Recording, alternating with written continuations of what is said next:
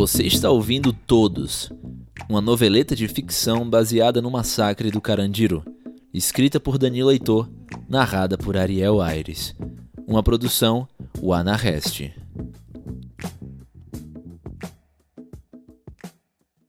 Episódio 3 Resgate Passei os meses seguintes na mesma rotina. Achei os nomes de todos os vermes envolvidos no Carandiru que ainda respiravam e dar um jeito neles. Mesmo tanto tempo depois, eram vários. Bem dizia minha mãe que vaso ruim não quebra. Mandei dois pro colo do capeta, mas não estava nem perto de cumprir a missão. Perto do que eles fizeram, o que eu fiz não era nada. No terceiro quase deu ruim. Quase mesmo, a ponto de ter que abortar a missão. O tiro do Capitão Nascimento raspou a minha orelha, tirou sangue, mas eu consegui escapar no final. Só que paguei um preço meio alto. As câmeras flagraram meu rosto quando eu tirei o passamontanha para avaliar o estrago. Não foi tão preocupante porque estava escuro. E a imagem saiu bem sombreada, além da reconstituição que lançaram nas redes sociais ser bem meia-boca. De toda forma, eu dei uma segurada, recuei por umas semanas e aproveitei o tempo para rever os planos que eu tinha traçado. Foi aí que minha fama cresceu na cidade. Me deram nomes. No jornal me chamavam de mata-polícia, zero criatividade, mas pelas ruas eu era o vermífugo. Você já deve ter ouvido falar de mim. Quer dizer, a essa altura da resenha, acho que você já tinha sacado quem eu sou, né? Confesso que eu gostei desse apelido, não vou mentir.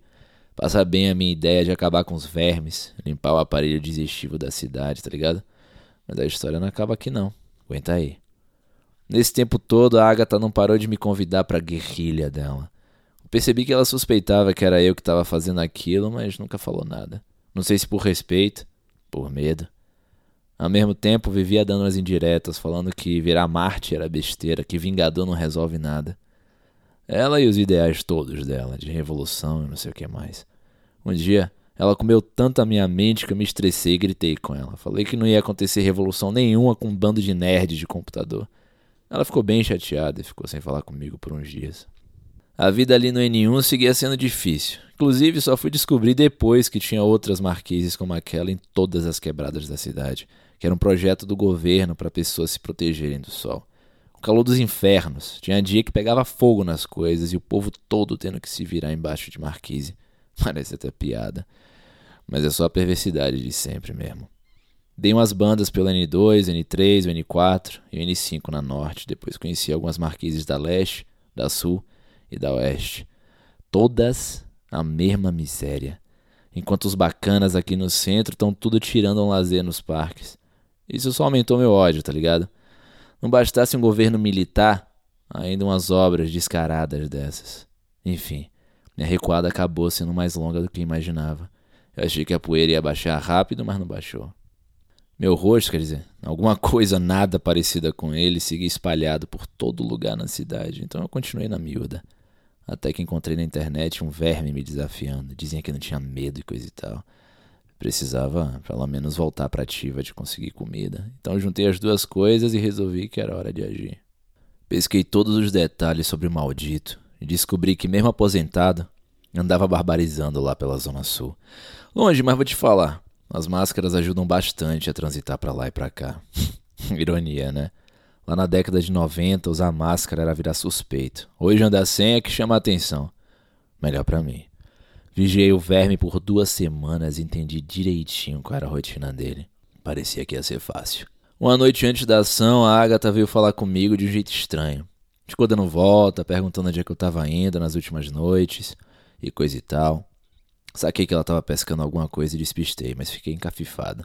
Pensei até em desistir, mas já estava tudo preparado e estava longe de ser o plano mais difícil, então resolvi seguir em frente. O verme entrou no galpão como sempre entrava, toda sexta, para buscar a propina dos comerciantes do bairro.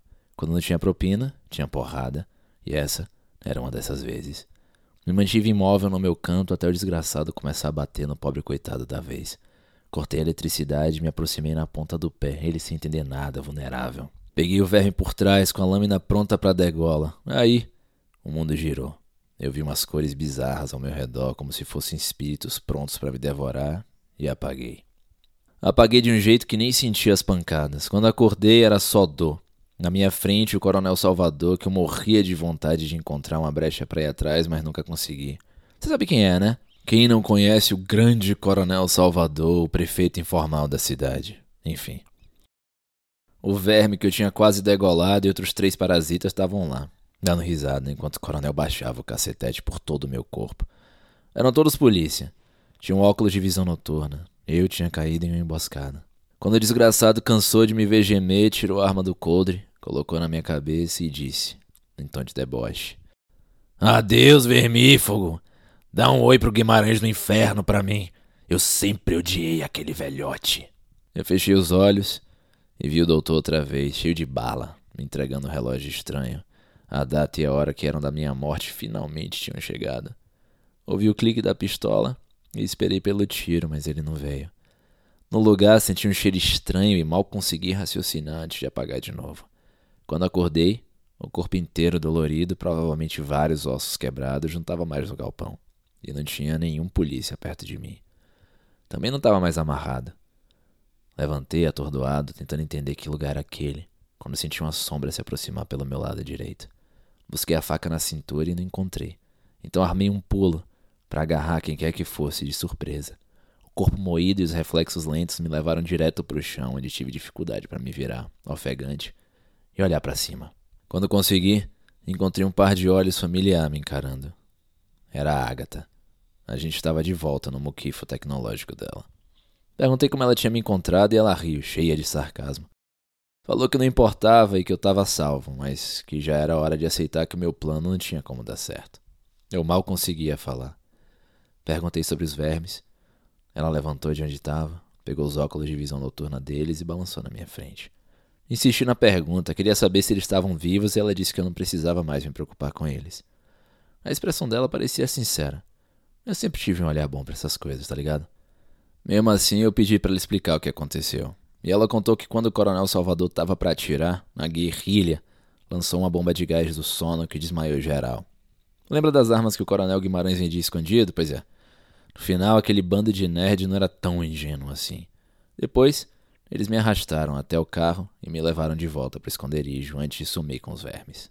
Eu dei a entender que acreditava, mas perguntei para Agatha como ficava aquela história de Vingador não levar nada, é bobeira ser Marte e tudo mais. A guerrilha não era contra tudo isso? Porque resolveram me ajudar e matar os vermes. Ela sorriu e me pediu um minuto. Saiu do esconderijo e voltou com alguma coisa nas mãos. Chegou perto de mim de novo e me mostrou uma foto. Minha. Quer dizer, eu achei que era uma foto minha. Mas não era. Era um desenho. Um desenho que mudou totalmente a minha relação com a Agatha e com a guerrilha. Todos é um podcast independente e sem patrocínio. Se você gostou do conteúdo, considere fazer uma doação via Pix para profdanilogel.gmail.com. Toda a verba arrecadada será revertida para a Rede de Proteção e Resistência contra o Genocídio, a articulação que combate a violência policial e estatal nas quebradas da Grande São Paulo. Você encontra mais sobre a rede em www.redecontraogenocidio.com ou nas redes sociais. O Anarrest é um coletivo de produção de conteúdo abaixo e à esquerda. Siga nas redes, arroba o Anarrest. E se você quiser ler outros textos do Danilo Heitor, acesse www.daniloheitor.com.br. Meu nome é Ariel Aires e agradeço muito a sua companhia.